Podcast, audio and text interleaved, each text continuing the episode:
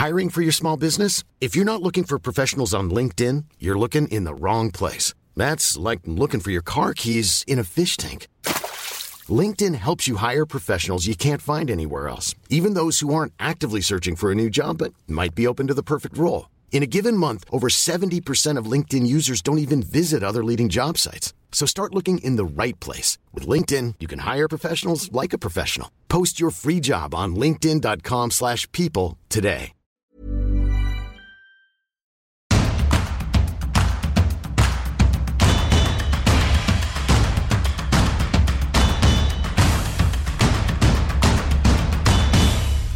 Salut à toutes et à tous, bienvenue dans Tour d'Europe, votre émission sur l'actualité des 5 grands championnats européens. Je suis Arthur Merle, super sub de Cyril Morin pour ce lundi. Et ce lundi, eh bien, le programme, il est riche puisqu'il s'est passé pas mal de choses dans les 5 grands championnats. On va commencer en Ligue 1 avec euh, l'actu chaude et triste du moment. Ce match euh, annulé entre Marseille et Lyon dimanche soir au caillassage du quart euh, des Lyonnais. Euh, comment expliquer cette montée de la violence et des tensions dans et en dehors des stades On en parle avec notre spécialiste Elton Mokolo.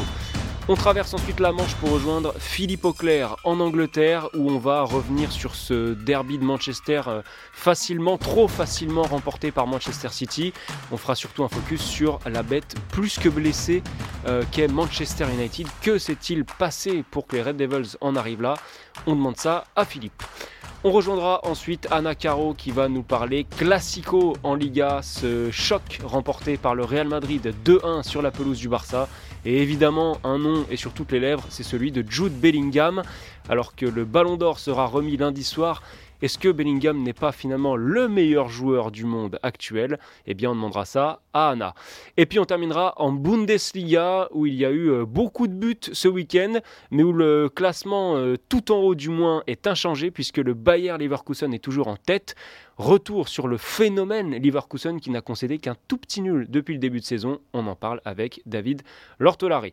Voilà pour le programme. Le rappel, c'est toujours le même. Eurosport euh, Football Club, c'est ce qu'il faut taper pour retrouver Tour d'Europe tous les lundis sur vos plateformes de podcast préférées. N'oubliez pas de vous abonner pour recevoir toutes les alertes qu'il faut. Vous connaissez la chanson désormais. Voilà, tout est dit, on peut se lancer. C'est parti. On commence ce tour d'Europe en Ligue 1 où on rejoint notre spécialiste du foot français Elton Mokolo. Salut Elton, euh, on l'a dit euh, en introduction, on va évidemment se concentrer sur ce qui s'est passé à Marseille dimanche soir. Mais avant ça, on va quand même parler un peu football, un peu terrain, parce que c'est ce qu'on aime quand même le plus. Et revenir sur ce qui s'est passé sur les pelouses de Ligue 1 ce week-end. Euh, on peut peut-être commencer en, regardant le classement, Elton, et en voyant que l'OGC Nice est leader euh, de Ligue 1, en continuant d'appliquer sa recette et en se montrant toujours euh, aussi solide. Victoire importante de l'OGC Nice qui lui permet d'être seul leader de Ligue 1. C'est toujours la même chose avec Nice, rigueur défensive et offensivement, on arrive à s'en sortir avec leurs rares occasions, mais des occasions qui font mouche. Et encore une fois, c'est une victoire euh, qui était pas forcément facile parce que tu loupes un penalty avec la board et tu arrives à marquer à la fin avec toujours la même séquence, une attaque rapide qui aboutit à but avec un peu de réussite.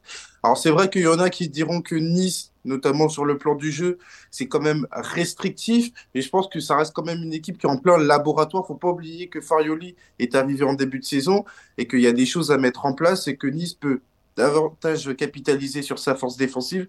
Ils étaient quand même dans le top 3 des meilleures défenses. Et offensivement, ils arrivent à avoir des opportunités qui leur permettent de gagner des matchs. Donc c'est quand même la meilleure, notamment, des adaptations pour euh, continuer de progresser pour Farioli. Bon, si Nice est en tête de la Ligue 1, c'est que le PSG n'y est toujours pas, euh, de manière assez surprenante. Mais Paris a quand même gagné euh, en terre bretonne sur la pelouse de Brest dimanche en tout début d'après-midi. Une victoire qui a d'abord semblé évidente et facile et qui s'est transformée en espèce de bourbier. Bon, finalement, Paris arrache la victoire grâce à un, penalty en deux temps. Qu'est-ce que tu retiens, toi, de ce succès? Plutôt la bonne première période ou ce qui s'est passé ensuite, Elton? Ce que je retiens avant tout, c'est qu'on a insisté à un bon match de football parce qu'il faut mettre aussi du mérite sur ce qu'a fait Brest. Brest qui fait quand même un début de saison qui est quand même remarquable. Et là, pour le coup, on a eu un PSG qui, en première période, est quand même opportuniste, avec notamment deux attaques rapides qui se terminent par un but, notamment le but de Kian Mbappé et aussi le très beau but de Warren Zahir Emery. J'avais le sentiment que Brest n'était pas payé par son début de match. Ils ont été payés un peu plus tard dès qu'ils ont réduit le score dans un premier temps avant d'égaliser. Et là, pour le coup, on a eu un vrai rapport de force rapport de force qui, euh, qui a été à un moment donné en faveur de Brest. Mais à la fin, le PSG arrive à s'en sortir avec un penalty.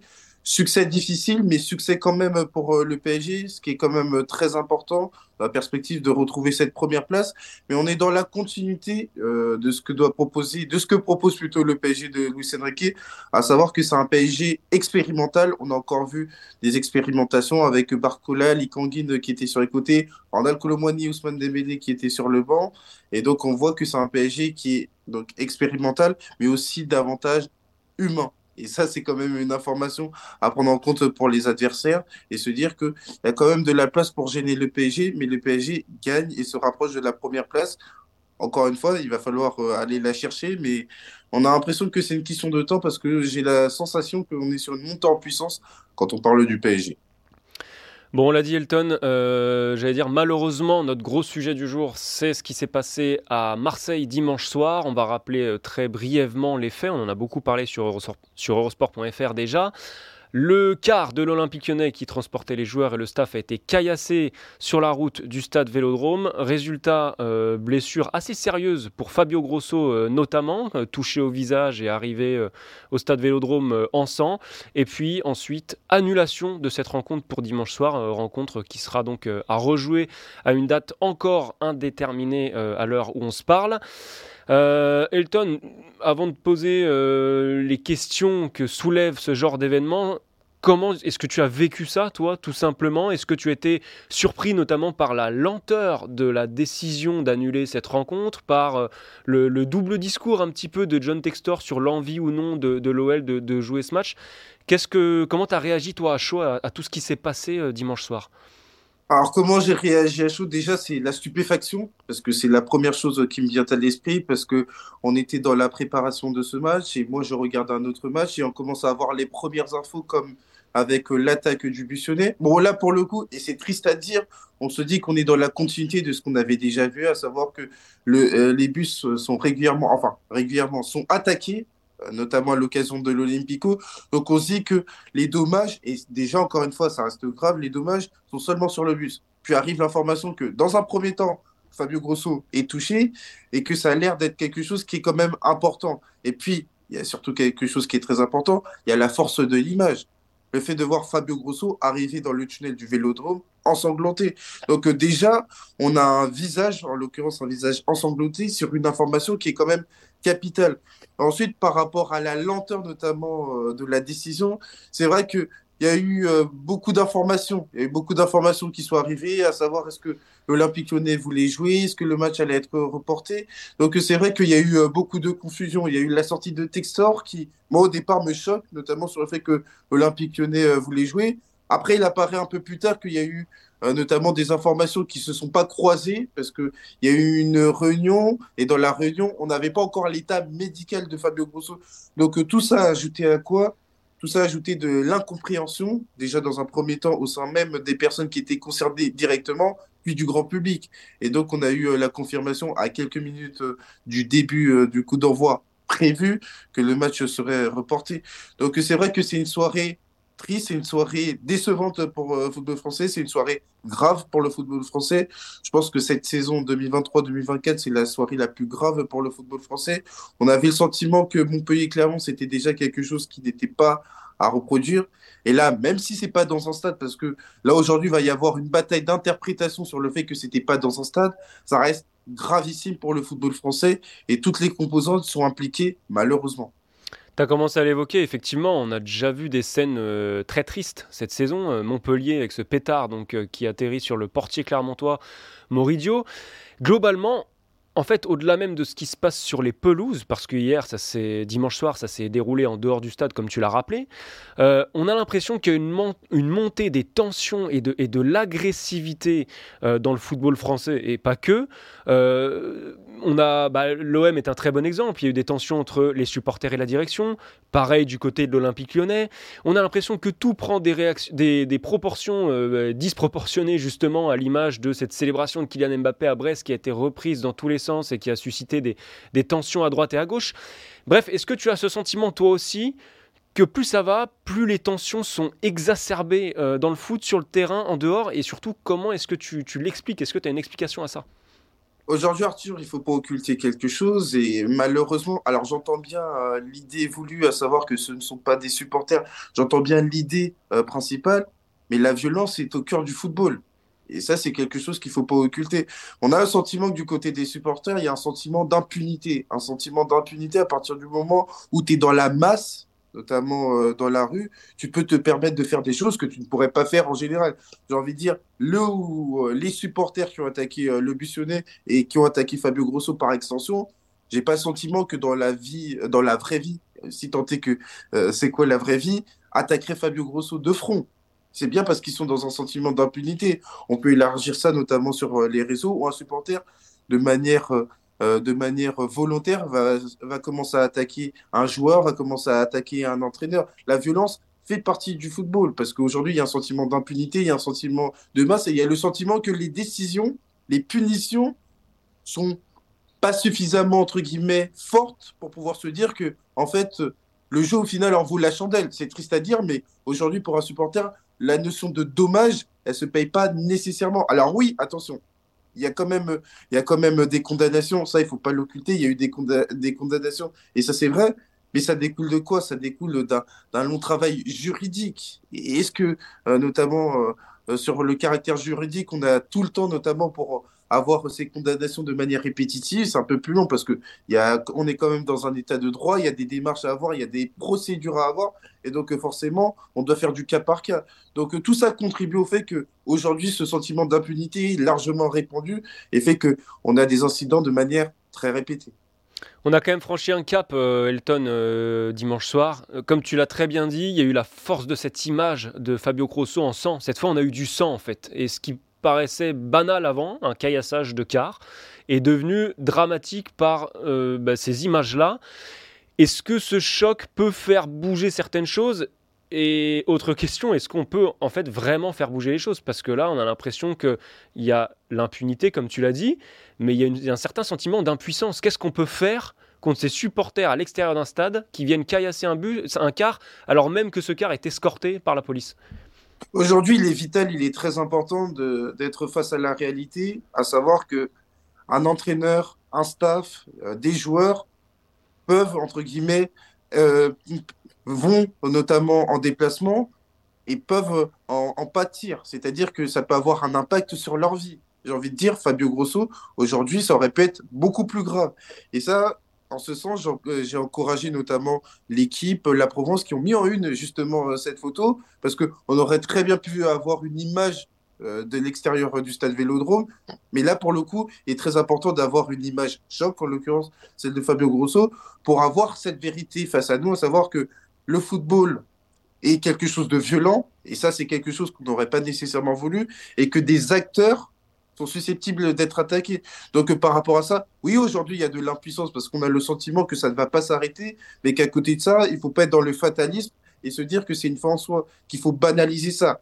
C'est aussi aux principaux acteurs, notamment chez euh, référence à la Ligue, d'avoir euh, des sanctions, d'avoir notamment de la prévention, parce que aujourd'hui, c'est vrai que le déplacement des supporters est quelque chose qui se fait de plus en plus rare. Il faut savoir que pour ce déplacement au Vélodrome, il y avait euh, le préfet qui a été à l'initiative notamment de ce déplacement parce que c'était pas quelque chose d'aisé. Et j'ai pas le sentiment que derrière ils vont vouloir rééditer notamment euh, cette expérience. Donc euh, tout ça pour dire que aujourd'hui on est sur un long processus, un long processus qui sera long. Il faudra des sanctions, il faudra de la pédagogie parce qu'on peut pas être seulement dans le bâton pour a posteriori donner des sanctions, dire que ça c'est pas bien. Non, il faut aussi de la pédagogie pour faire en sorte que ce problème, qui est quand même un problème public, a un énorme impact euh, sur le football parce que aujourd'hui, il va y avoir une interprétation sur le fait que c'était pas dans un stade, c'était à l'extérieur et donc par rapport à ça, la responsabilité n'est pas forcément engagée.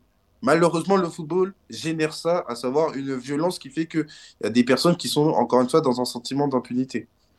Bon, pour en rajouter à la tristesse de cette soirée, on peut conclure en, rappelant que les supporters lyonnais étaient de retour euh, au stade Vélodrome pour la première fois depuis 2015, 8 ans quand même d'interdiction de déplacement, et que des quarts de supporters lyonnais ont eux aussi été caillassés. Donc effectivement, ça va pas inciter les autorités à rééditer l'expérience et euh, bah, évidemment on va suivre euh, toutes les décisions euh, ou non qui seront prises dans cette affaire et dans les autres qu'on espère les, moins nombreuses possibles. Merci Elton pour cette analyse, ce décryptage et, et cette projection.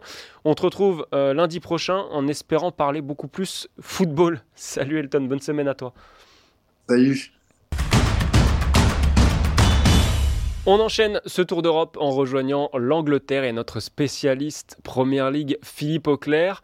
Salut Philippe, euh, je vois que tu as une cup of tea à la main. Euh, je sais que tu es très jaloux en plus. Je suis très jaloux, comme je viens de te le dire en off. Mais on va pas trop parler de thé, on va surtout parler football et on va voir un petit peu ce qui s'est passé en Première Ligue ce week-end. On l'a dit en hmm. introduction, on va se concentrer surtout sur ce derby de Manchester et en particulier sur euh, Manchester United. Mais d'abord, peut-être un petit point sur ce qu'on a vu sur les autres euh, pelouses. Un Arsenal qui régale, par exemple. Liverpool qui continue hmm. d'avancer sans faire trop de bruit.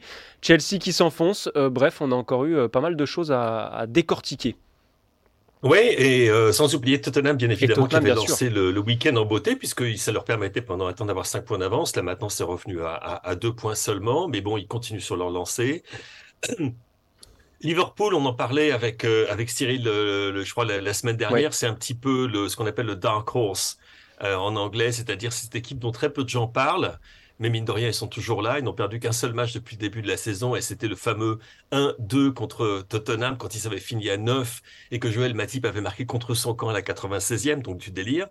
Et ce qui était une performance d'autant plus remarquable que bon, on sait que euh, le vestiaire de Liverpool est, très frappé, très marqué par euh, ce qui se passe euh, en Colombie. On sait le, kidnapping des parents de Diaz.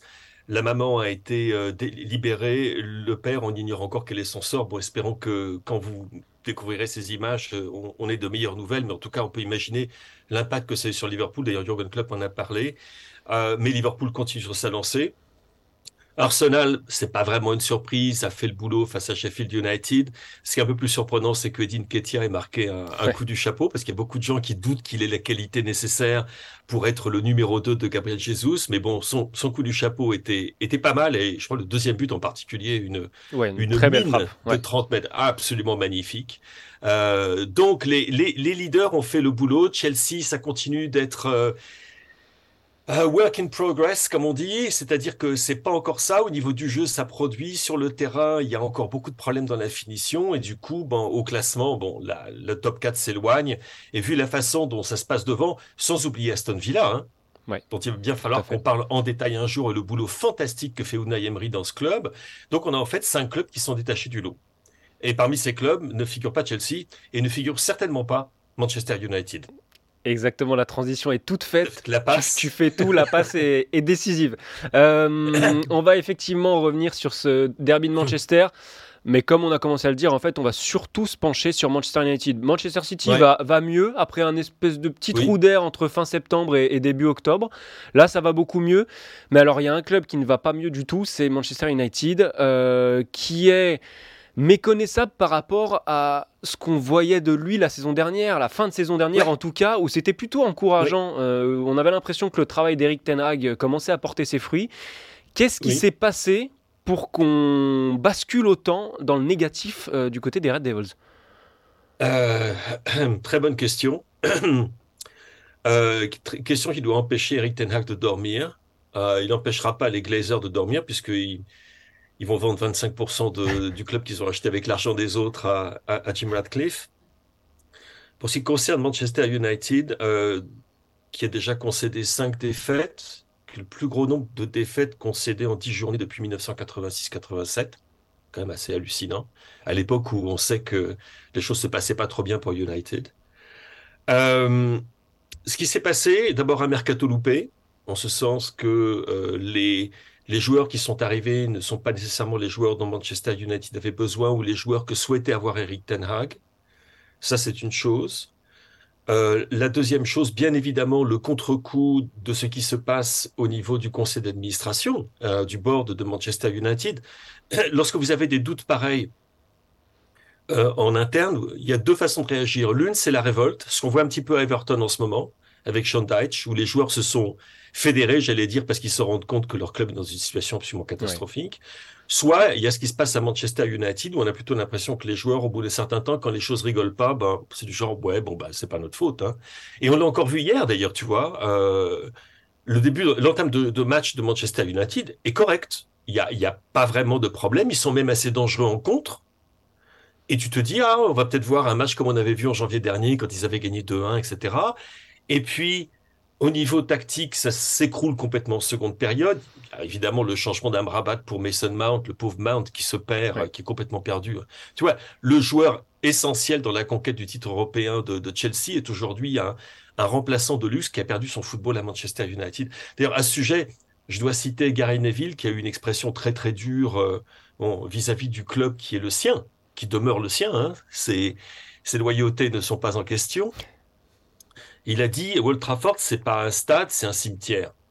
En ce sens que quand un joueur arrive à Old Trafford, euh, que ça soit Mason Mount, que ça soit Heuland, qui arrive avec une énorme réputation gagnée en Italie, qui est un très bon joueur, et, il y aurait tellement d'autres exemples. Jadon Sancho, euh, dont on a, qui est maintenant perdu euh, dans le triangle des Bermudes, euh, qui plane enfin bon, du côté de, il est du côté de Stratford, mais également de, de, Stratford, mais alors où exactement, personne ne le sait.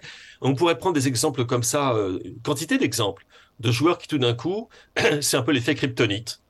À savoir que les qualités qu'on leur connaissait disparaissent, à savoir qu'ils sont un ton en deçà, à savoir également que tu vois les expressions sur les visages de ces joueurs, As-tu le sentiment qu'ils prennent plaisir à ce qu'ils font?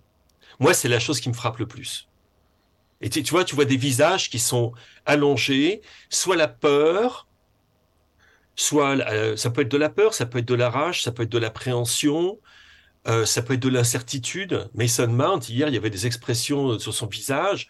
On se disait, mais qu'est-ce qu'il doit se demander, mais qu'est-ce que je fais là, quoi? Qu'est-ce que je fais là? Qu'est-ce que j'ai fait? Et, tu mets tout ça ensemble, plus un entraîneur qui en effet était sur la bonne voie. Enfin bon, Manchester United devait quand même gagner un trophée. La Coupe de la Ligue, c'est que la Coupe de la Ligue, mais c'est un trophée. Ils étaient arrivés en finale de la FA Cup. Il avait qualifié le club pour la Ligue des Champions. Il y a même eu un moment, bref moment, où on s'était dit, ah, mais peut-être qu'ils vont pouvoir se joindre à Arsenal et Manchester City dans la course au titre. C'était au printemps. Bon, ça n'a pas duré. Mais le fait est qu'il y a quelque chose qui est vicié, qui est pourri dans, dans, dans ce club et qui, à mon avis, euh, ne sera euh, résolu, ne commencera à avoir de résolution que lorsqu'on aura extirpé euh, le, virus qui affaiblit ce grand corps malade. Et ce virus, c'est la famille Glazer. Je veux dire, c'est, on va dire oui, mais c'est les joueurs, les joueurs doivent se regarder dans la glace, les joueurs doivent faire ci, doivent faire ça. Non, il y a une atmosphère délétère qui, règne autour de ce club. Il y a tellement d'incertitudes et, ça, ça a un côté, c'est perméable un club. Ça se transmet dans toutes les zones d'activité du club. Ça se transmet au niveau de la direction, ça se transmet au niveau de la communication, ça se transmet au niveau de la direction technique, ça se, transmet au niveau du recrutement, etc., etc. Et petit à petit, à petit petit, eh ben, il y a une infiltration comme ça de ces, ou plutôt ces mauvaises ondes qui se propagent et qui font vibrer l'édifice tout entier jusqu'à ses fondations. Voilà. Et c'est euh, et c'est catastrophique. Et très honnêtement, bon, bonne chance à Eric Tenag. Je lui jetterai pas la pierre, même si certaines de ses décisions, j'ai encore une fois le remplacement d'Amrabat par Mount, on peut, on peut critiquer. Mais le fait est qu'ils ont une telle, telle fragilité. Et tu sais, et je, terminerai ce, ce, chapitre là-dessus, c'est même les matchs dans lesquels ça a fini par marcher, dans lesquels ils ont pris trois points, même ces matchs-là, United a connu d'énormes problèmes. Ça a toujours été des victoires à l'arraché. C'est exactement là où je voulais en venir, Philippe. Euh, il n'y a jamais eu, à part un match contre Palace en League Cup, une victoire par plus d'un but d'écart de Manchester United cette saison. C'est-à-dire que même contre, euh, contre, Copenhague, pardon, même contre Sheffield, ces matchs qui étaient des formalités avant pour euh, United il n'y a pas si longtemps que ça, deviennent tellement laborieux. Je veux dire, des soirées européennes où on voyait Manchester United s'amuser contre des plus petits en Ligue des Champions, on n'en voit plus. Est-ce que United est en train de devenir, ou est déjà devenu, un club moyen? Parce qu'il y a même moi autre chose qui me choque depuis le début de saison à intervalles réguliers, c'est les compositions de départ. Hier, sans manquer de respect à personne, Harry Maguire, euh, Lindelof arrière-gauche et Johnny Evans titulaire dans un derby de Manchester, c'est juste euh, hallucinant. Avec Raphaël Varane sur le banc, oui. Voilà. Euh, et Luke Shaw à l'infirmerie, ça par contre, ça aide pas. Eric Wan-Bissaka à l'infirmerie, ça aide pas. Mais c'est vrai qu'il y a beaucoup de compositions qui laissent un petit peu pantois. bon, la, la, comment dire, le, la, fin de la toute relation avec Jadon Sancho également, ça, de gros, a un gros impact parce que Jadon Sancho était censé être un, joueur à impact. Bon, il l'a pas été, mais il ne le sera pas pour un bon bout de temps. Il va s'en aller.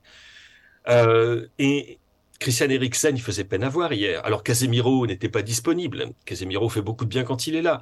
Il y a, des excuses, hein. Mais cela dit, euh, regardez, euh, on n'a qu'à regarder ce que fait Manchester City sans Kevin De Bruyne. Alors par contre, Manchester City sans Rodri, c'est plus compliqué. Hein. Comme tu auras remarqué, maintenant qu'il est de retour, ça va beaucoup mieux pour les Citizens. Hein. Mais euh, Arsenal a dû faire sans euh, des, pas mal de ses titulaires. Liverpool, c'est devenu un sport national là-bas, de faire sans les titulaires. Euh, donc on peut, on peut continuer comme ça longtemps. Et, Manchester United a quand même un effectif qui, au niveau de sa valeur sur le papier, est quand même assez, assez raisonnable. Mais par contre, je ne vois pas de système en place qui ait du sens je vois pas euh, de composition, d'une certaine régularité, en tout cas l'impression qu'il y a une colonne vertébrale qui soit vraiment là. Euh, Maguire, bon, on sait, il a été écarté de l'équipe, maintenant il est revenu, et t'as donc Maguire et Johnny Evans. Et moi, j'adore Johnny Evans, qui est un joueur que, que, que oui, mais bon, Johnny Evans, c'est 35 ans aussi. Et C'est plus le Johnny Evans qu'on a connu euh, euh, autrefois, qui, qui a été notamment avec Leicester, qui a été un joueur absolument magnifique et un des arrières centraux les plus sous-estimés du football anglais. Ça, mais il est plus à ce niveau-là. Et Maguire, euh, la deuxième période qui fait, il y a des moments, mais on se, se cache, quoi. Il y a dans sa, relance, alors que c'est censé être l'une de ses plus grandes qualités. Il y a deux, trois ballons qui perdent dans ses 30 mètres, mais on s'est dit, mais c'est pas possible.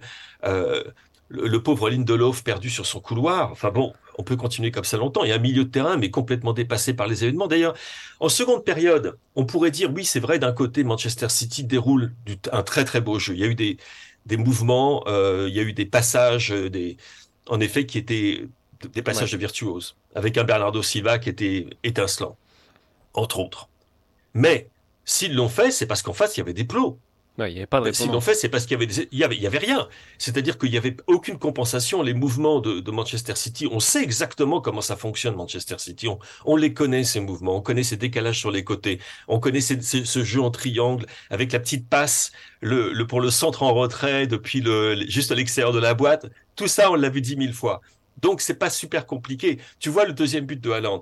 Tu dis quand même, ils sont au courant de à qui ils ont affaire là. Euh, c'est pas possible. Et copie conforme d'une action euh, quelques minutes plus tôt dans la rencontre, ce qui cette fois fait mouche. Oui, et, du coup, tu te dis, c'est pas possible, c'est pas les consignes de l'entraîneur. Non, euh, Eric Tenac, tu peux lui faire confiance. Il aura bien évidemment mis tout ça en place avec ses joueurs. Il y a un moment simplement, ça y est, ils perdent, ils perdent leur substance, ils perdent leur intelligence. Quand tu vois également sur euh, la frappe, euh, c'est le Eriksen qui euh, laisse un boulevard pour le troisième but. Mais c'est hallucinant, quoi. C'est hallucinant. qui, ne, réagit même pas. Il y a, encore une fois, il n'y a aucun effort de compensation. Donc, tu as des espaces qui se créent en milieu de terrain. Ils, sont, ils se sont regroupés dans leurs 30 mètres. Et tu peux te regrouper dans tes 30 mètres, mais c'est pas du tout de manière agressive, c'est pas proactif. Ils attendent, ils attendent de voir à quelle sauce ils vont être mangés au lieu de se dire non, vous n'allez pas allez pas nous bouffer cette fois-ci. C'est nous qui allons vous prendre en compte. Ils l'ont fait pendant 15-20 minutes et puis après terminé.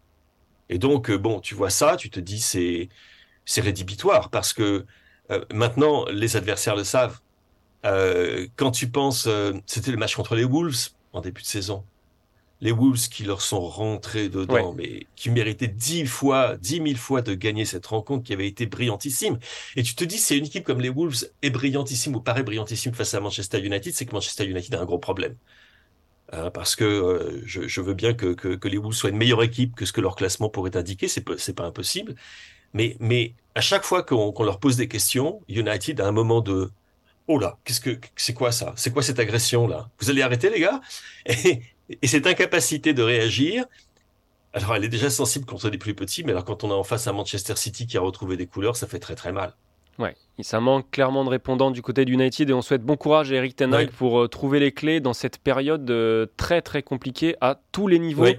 Du côté de Manchester, euh, on reviendra sur la situation des Red Devils sans trop de doute dans les semaines à venir dans Tour d'Europe. Merci Philippe pour ton analyse et puis on te retrouve très vite. D'ici là, très bonne semaine de football à toi.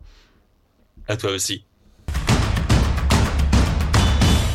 On rejoint Anna Caro, ou plutôt Anna Caro nous rejoint pour euh, parler football espagnol. Salut Anna, euh, j'espère que ça va et que tu as passé un bon week-end euh, de Liga. Quelle est l'image que tu as retenue avant qu'on se penche évidemment sur ce classico remporté par le Real? Alors, il y a eu beaucoup de bons matchs ce week-end en Liga, c'est important de le souligner. mais surtout, on a encore une énorme performance hein, de Disco avec le Betis. Euh, je pense qu'un jour on en parlera à plein temps, même parce qu'il est arrivé au Bétis euh, un peu sur la pointe des pieds, euh, sans savoir quel était réellement son niveau. On se rappelle qu'il devait signer à l'Union de Berlin, que finalement ça s'est pas fait pour une question de contrat, etc. il avait expliqué derrière qu'il avait fait une sorte de petite dépression, qu'il avait eu beaucoup de soucis au niveau de sa santé mentale et qu'au final, là on voit que au Bétis, tout se passe bien. Euh, il, a, il collectionne les trophées d'homme du match depuis le début de la saison. Là, hier, c'est lui qui offre la victoire euh, au Betis contre Osasuna à la 92e minute sur un superbe but. Donc vraiment, euh, voilà, c'est une une très belle renaissance pour Isco, qui a toujours été un très bon joueur de football, mais euh, qui s'est parfois un peu perdu. On se rappelle quand même au, euh, Real à la fin, c'était pas terrible. Euh, mais là, c'est vraiment beau. Et en plus, on, sait que le Betis n'a pas forcément des moyens colossaux au niveau financier. Et donc, il est vraiment là pour le beau jeu, pour le plaisir du football. Et c'est des images qui font quand même plaisir dans le football actuel. C'est peut-être ma, vision trop franco-française des choses, mais euh, je commence déjà à me projeter sur le retour de Nabil Fekir. Est-ce qu'on se demande comment on va faire jouer les, deux joueurs euh, ensemble ou, pas? Euh, bah alors, on sait que les deux joueurs n'ont pas forcément une grande continuité, qui sont pas forcément capables d'enchaîner tous les matchs. Nabil Fekir est toujours pas revenu. On se rappelle qu'il a été blessé au ménisque et que c'est très. Non seulement c'est dur de revenir au, des croisés, mais quand il y a le ménisque en plus, c'est d'autant plus compliqué. Euh, on se rappelle d'Ansu Fati, hein, euh, qui n'est jamais revenu à son plein niveau, en tout cas pour l'instant. Donc euh, je pense que pour l'instant, c'est un peu je pense que Manuel Pellegrini le gère tranquillement. Euh, quand Fekir sera de retour, ce sera une bonne nouvelle. Les supporters du Betis sont quand même hâte parce qu'aujourd'hui, ils reposent beaucoup sur les exploits Disco et de d'autres plus jeunes qui ont gravi les échelons rapidement en ce début de saison. Mais euh, je pense qu'ils ont besoin aussi, eux, de leur côté de stabilité parce que c'est un club qui vise l'Europe. Et s'ils veulent rester au plus haut niveau, bah, avoir Esco et Nabil Fekir, ça va quand même bien les aider. On a hâte de voir ça, effectivement. Bon, on va se pencher sur ce, ce classico, évidemment, qui a eu lieu euh, samedi après-midi, victoire du Real Madrid de buts sur la pelouse euh, du Barça. Une victoire grâce à un doublé de l'inévitable, celui dont on répète le nom euh, toutes les semaines ou presque, Jude Bellingham. Euh, on va se pencher sur son cas, lui en particulier, mais d'abord, on va peut-être revenir sur ce classico. Bellingham, est-ce que c'est pas un peu l'arbre qui cache la forêt Real Madrid avec un Real qui a longtemps quand même été en difficulté dans ce choc? Alors non seulement c'est l'arbre qui cache la forêt pour le Real Madrid, mais ces deux buts sont eux-mêmes l'arbre qui cache la forêt pour son match. Parce que si on reprend son match, sa première période par exemple, il est totalement muselé par Gavi et Fermin Lopez au milieu et euh, il rate beaucoup de choses, il perd beaucoup de ballons, ce qui est vraiment pas habituel du tout dans le jeu de Jude Bellingham. Il était beaucoup plus cantonné en retrait justement à cause de ce pressing constant qu'il subissait de la part des deux euh, milieux terrain du Barça. Et à partir du moment où euh, Ancelotti a fait rentrer Modric et Kamavinga et donc du coup lui a, pu, a pu un peu plus aller dans la profondeur, aller dans l'axe, ce qui fait depuis le début de saison finalement. Euh, là, il a réussi à mettre ses deux buts, euh, ces deux buts qui sauvent le Real Madrid, euh, ces deux buts qui récompensent aussi le choix tactique à la fin d'Ancelotti parce que on voit qu'il était parti avec un mauvais plan de jeu, que Kroos par exemple a été très mauvais au milieu de terrain euh, et qu'il n'a pas, pas vu le jour face à des petits jeunes du, côté du Barça. Mais euh, finalement, les changements que fait Carlo Ancelotti vont totalement bonifier l'équipe parce que Kamavinga, qui rentre comme latéral à la place de, Fer, de Ferland Mendy, va rentrer euh, plus en intérieur lorsque le Real a la possession du, ballon. Et donc, du coup, il va amener ce surnombre au milieu de terrain qui permet à Jude Bellingham de, donc, de faire ces courses-là devant. Et ce qui est vraiment impressionnant, et on le dit presque chaque semaine, c'est ce sens du but incroyable qu'a Jude Bellingham, parce que on l'avait vu buteur, mais souvent sur des frappes lointaines, comme son premier but euh, lors du Classico, euh, du, quand il était à Dortmund. Mais alors, ce côté vraiment euh, presque pur neuf, d'être dans la, dans la surface à juste finir, c'est vraiment quelque chose d'exceptionnel. Et d'ailleurs, Carlo Ancelotti s'est dit pourquoi pas, il finira la saison avec 20 ou 25 buts. Donc, on verra. Pour l'instant, il est à 12 ou 13.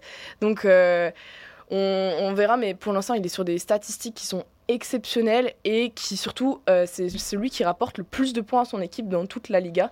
Euh, et c'est surtout ça qu'on retient de Jude Bellingham, même s'il a fait, on va dire, 70 minutes de match, qui était vraiment pas terrible. 13 buts en 13 matchs, je crois, toutes compétitions confondues euh, pour, pour Jude Bellingham cette saison.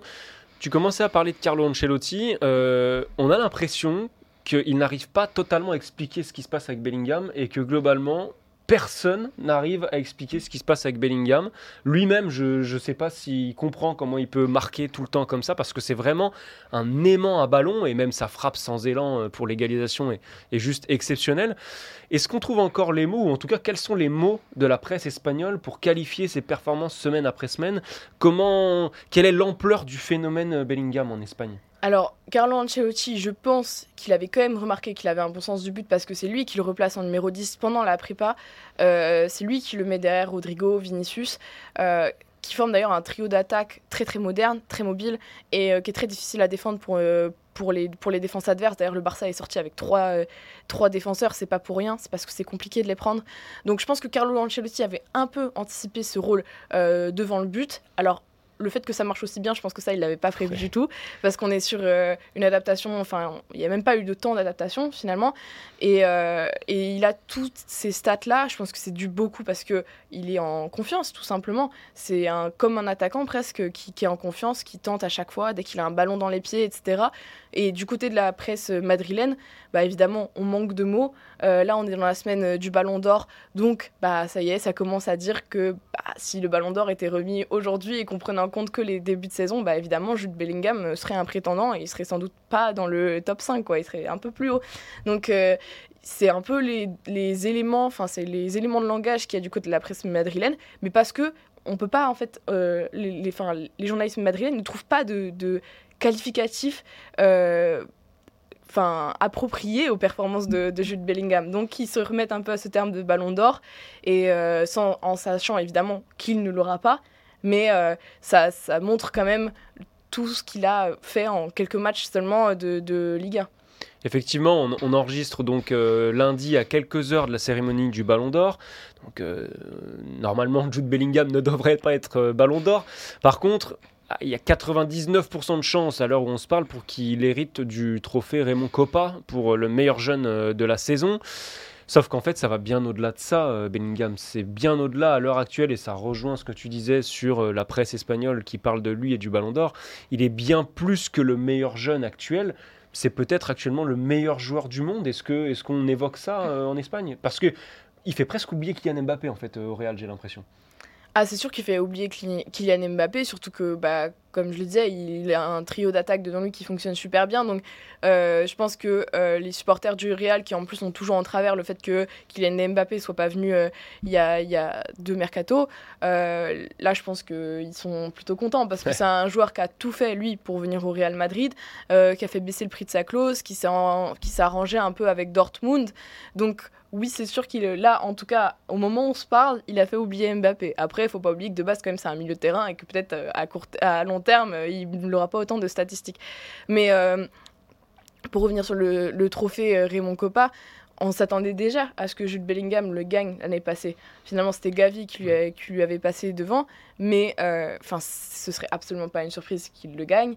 et c'est sûr que c'est même trop petit entre guillemets pour Jude Bellingham de gagner ce trophée-là quand on voit les stats qu'il a. Évidemment qu'il sera heureux de gagner ce, trophée Raymond Coppa dans le sens où ça lui est promis depuis plusieurs saisons maintenant et que maintenant qu'il a l'exposition du Real Madrid, parce qu'il faut savoir ça aussi, que dans ces trophées-là, ça compte beaucoup l'aspect marketing, l'aspect club, l'aspect, on va dire, propagande un peu dans les médias et que là, il a un bon soutien avec le Real Madrid, avec la presse madrilène, qui a beaucoup d'écho sur les prix et, souvent les joueurs qui gagnent le Ballon d'Or en parlent aussi que c'est plus facile de gagner un Ballon d'Or quand on est au Real, quand on est au Barça.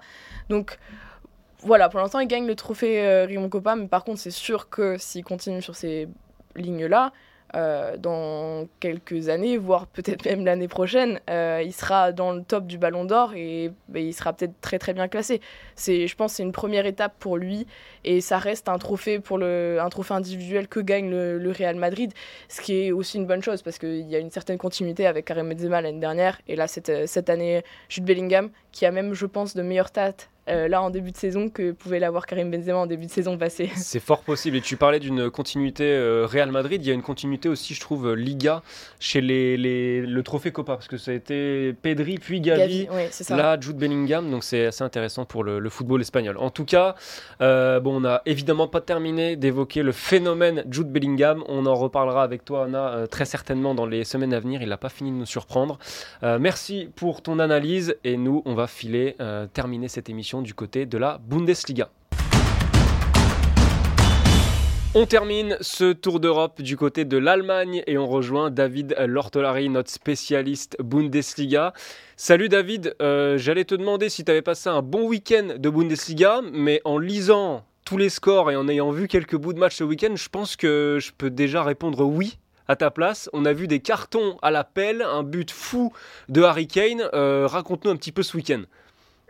Salut Arthur, salut à tous. Oui, oui, 42 buts en Bundesliga, c'est le record de la saison. On a l'habitude de, beaucoup de buts dans, ce championnat avec, euh, avec des attaques euh, un peu folles.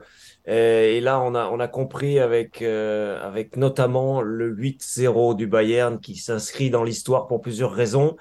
que, que ça allait être une journée prolifique. Il y a eu aussi ce 3-3 pour Dortmund contre Francfort avec une course-poursuite hyper intéressante pour les, pour les spectateurs.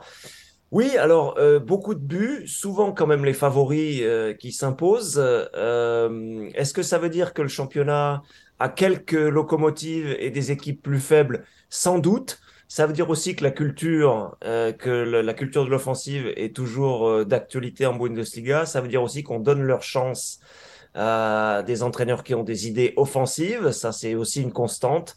Et ça veut dire qu'il y a quand même tout un essaim de talent, Arthur, dans ce championnat. On en connaît à Leipzig avec plein de, jeunes, cette équipe qui donne, pour ne donner qu'un exemple, leur chance à, des jeunes. Et euh, ouais, ça donne un spectacle agréable. Forcément, devant leur téléviseur, les, supporters sont ravis. Tu as parlé de Leipzig, euh, il y a notamment Xavi Simons, alors on aura peut-être l'occasion dans les semaines à venir de faire un, focus encore plus particulier sur lui. Euh, mais le joueur prêté par le PSG, alors est-ce qu'il monte en puissance? Est-ce qu'il est comme ça très performant depuis le début de saison? Comment sont analysées ses performances euh, en Allemagne? C'est un peu les deux, c'est-à-dire qu'on avait compris tout de suite que c'était un, talent électrique, euh, c'est le mot qui est employé aussi en, Allemagne. mais ce qui est bluffant malgré tout avec Leipzig, même si on a l'habitude du savoir-faire de cette équipe et de cette écurie, ce qui est bluffant, c'est que vous avez des très bons joueurs qui s'en vont, euh, et vous avez des, des, tout aussi bons qui arrivent. Christopher Nkunku avait, euh, je, je, réutilise ce terme, avait électrisé la saison passée. Il est parti vers l'Angleterre où pour l'instant il n'a pas pu s'imposer et il est remplacé par un joueur qui a des caractéristiques équivalentes, c'est-à-dire cette explosivité, cette rapidité, cette technique, ce talent. Et ce qui, ce qui est bien, ce qui est bluffant, je répète, par rapport à Leipzig, c'est cette euh, harmonie immédiatement trouvée en quelques semaines entre ce jeune Xavi Simons euh, qui, qui, prend sa chance euh, au, milieu offensif en attaque et Luis Openda, venu là aussi de Ligue 1, venu de Lens. Ça s'harmonise très bien de telle sorte, Arthur, qu'on a, on a presque oublié qu'un joueur essentiel en attaque à Leipzig était absent en ce moment, c'est-à-dire Dani Olmo, le, le joueur espagnol. Même sans lui, ça carbure très bien grâce à ces deux, à ces deux joueurs qui, qui s'harmonisent euh, au-delà des espérances, parce qu'on aurait pu imaginer qu'il faille, faille davantage de, de temps pour qu'ils euh, voilà, qu'ils soient en harmonie, et ça a fonctionné euh, très bien dès ce, cette fin d'été et début d'automne. Bon, on a parlé du Bayern, de Leipzig, mais le leader de Bundesliga actuel, c'est bien le Bayer Leverkusen de Xabi Alonso. c'est très simple, le début de saison de Leverkusen, il est quasi parfait. Si on prend les matchs, toutes compétitions confondues, il y a eu un petit match nul, sinon que des victoires, et ce nul, c'était contre le Bayern. Euh, question toute simple, on, avait évoqué, euh, on avait fait un focus sur Xabi Alonso il y a quelques semaines dans Tour d'Europe, mais en fait là, ça dépasse le cas de Xabi Alonso. Quelle est la recette pour que ce Leverkusen carbure autant, tant sur la scène nationale que, même en Ligue Europa? Oui, alors la, recette, c'est d'abord l'entraîneur. C'est vrai, redisons-en rapidement un mot, c'est-à-dire qu'on lui a posé la question, les journalistes maintenant, ça va être inévitable. 7, 8, 9 journées maintenant, pensez-vous au titre? Et il répond très calmement en disant, oh là là, mais attendez, on a 9 journées, il y a encore beaucoup de chemin à faire, ce en quoi il a raison, parce que parce qu'on parlait de Leipzig, il y a Dortmund qui continue de marquer des points, même si le jeu est un peu moins bon que ces équipes-là, et puis le Bayern qui évidemment est une menace absolue. Mais euh, donc lui, lui est le facteur numéro un parce qu'il calme le jeu, mais c'est aussi un formidable agrégateur de, de collectif de, de talent. Et derrière Xavi Alonso, il y a effectivement plus que l'entraîneur, parce que si on prend dans toutes les lignes, on a eu l'occasion dans Tour d'Europe d'évoquer Boniface en attaque, l'avant-centre qui est venu de, Belgique et qui est une terreur pour les défenses. Mais si on recule un petit peu, Florian Wirtz, on connaît son talent de, joueur offensif, façon Moussiala, façon 9,5-10, un formidable joueur qui a, qui a dansé dans la surface adverse euh, ce week-end et qui a marqué un très beau but. Wirtz, derrière Wirtz, deux joueurs qu'on a peu évoqués encore, ce double six avec euh, euh avec Granit Xhaka, le Suisse, et Palacios. Ça, c'est une trouvaille aussi de, de Xavi Alonso, mais les deux joueurs s'entendent très bien et euh, stabilisent le milieu de terrain de Leverkusen. Derrière eux, la défense, les joueurs sont à leur meilleur niveau. Jonathan Ta euh, a retrouvé un niveau euh, qui, fait, qui fait peur et qui fait mal aux attaquants. Tapsoba aussi, dont on parle peu. Et puis dans le but, le vieux grognard Radetzky, qui a retrouvé lui aussi un niveau de, de très bon gardien de but européen. Et ça vous fait une équipe avec les remplaçants en plus qui se mettent au diapason, ça vous fait une équipe aujourd'hui qui est quasiment invincible et qui, dégage une confiance. Cette confiance, on en revient à l'entraîneur, c'est lui qui donne cette confiance-là, évidemment. Euh, Alonso, moi je l'ai vu à l'entraînement sur des séances d'entraînement, il s'implique comme s'il était joueur encore. Hein. Bon, il a, il a, il a encore un, un âge assez jeune, il peut s'engager sur le terrain avec, avec appétit. Il s'implique au milieu de ses joueurs et je pense que globalement c'est quand même ça le secret. C'est cet entraîneur très impliqué qui donne aux joueurs l'envie de, l'envie de performer. Et ça fait une équipe aujourd'hui très forte, même sur la scène européenne, on l'a vu en, Ligue Europa. Alors, est-ce qu'on voit en Allemagne cet état de grâce durer sur toute la saison et, plus pour aller plus loin que ça, est-ce qu'on voit le Bayern Leverkusen être sacré champion en fin de saison? Est-ce que on parle de cette équipe comme d'un favori pour le titre malgré euh, le Bayern et son, et son armada offensive entre autres?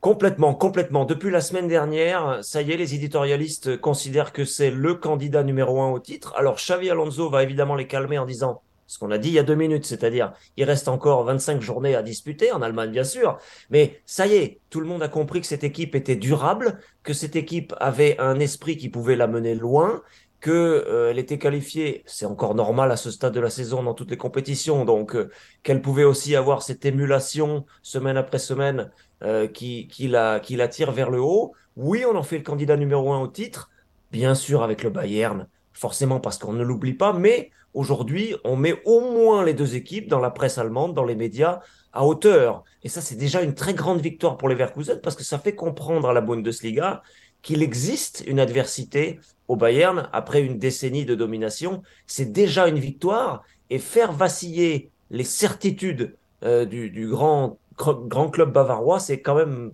déjà un signe que Leverkusen peut faire quelque chose. Donc oui, la presse s'emballe, la presse s'enflamme et fait, je le répète, j'insiste, de Leverkusen actuellement le candidat numéro un au titre en fin de saison.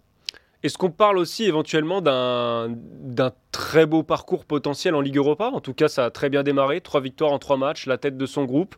Est-ce que c'est ça fait partie aussi des ambitions de ce club?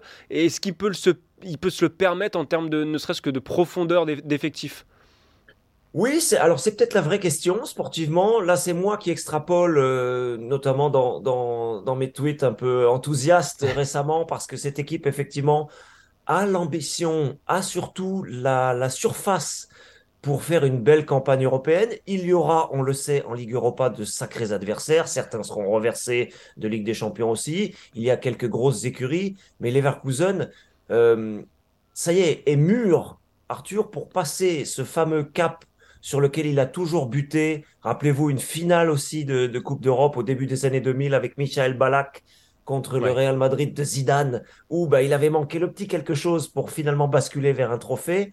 Euh, l'équipe est mûre, l'équipe a de l'ambition, elle l'affirme encore très peu, pareil que pour le championnat, on veut rester concentré, on veut rester euh, vraiment sur la performance sportive, mais on est, on est, enfin c'est évident quand on discute en off avec l'encadrement, avec les, journalistes qui suivent aussi le club de près, il y a des ambitions européennes qui ne sont pas affichées et soyez-en sûrs, elles ne seront pas affichées avant février-mars.